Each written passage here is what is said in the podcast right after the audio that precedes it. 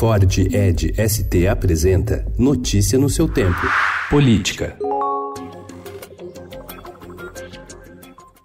Um dos pilares da Operação Lava Jato no combate à impunidade, a prisão após condenação em segunda instância, deve ser revista pelo Supremo Tribunal Federal. Pressionado por colegas, o presidente do STF, Dias Toffoli, decidiu marcar para a próxima quinta-feira o julgamento definitivo do mérito de três ações, ajuizadas pelo PCdoB, Patriota e pelo Conselho Federal da OAB, que contestam a prisão de condenados pela Justiça antes de se esgotarem todos os recursos, o trânsito em julgado. A previsão é de que a discussão do tema se estenda por ao menos três sessões.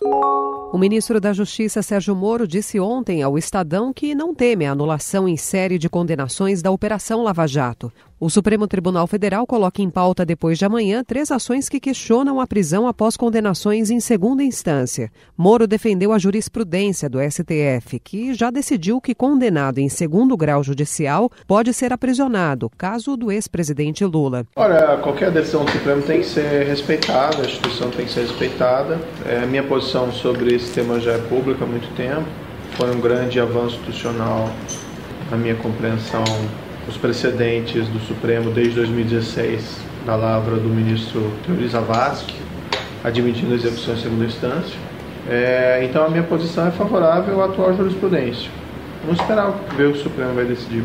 Ele rebateu críticas de adversários que lhe atribuem parcialidade na Lava Jato e a afirmação de que atuou como coaching da acusação.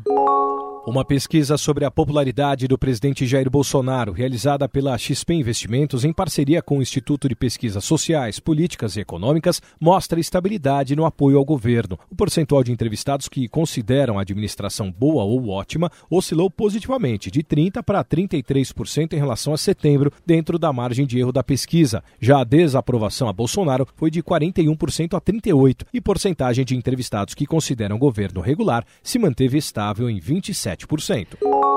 Reeleito para mais quatro anos à frente do Novo, o engenheiro e empresário João Amoedo não tem pressa em expandir a sigla que, em 2018, elegeu oito deputados federais, onze estaduais, um distrital e um governador. Mesmo depois de receber 2,5% dos votos e ficar em quinto na disputa presidencial, o Novo vai lançar apenas 70 candidatos a prefeito pelo Brasil, num universo de 5.570 municípios. Ao Estadão, Amoedo rejeita o título de direita ao falar sobre a posição de sua legenda no espectro político. Avalia que o eleitorado está virando a página do antipetismo e faz críticas ao governo Bolsonaro. Notícia no seu tempo. É um oferecimento de Ford Edge ST, o SUV que coloca performance na sua rotina até na hora de você se informar.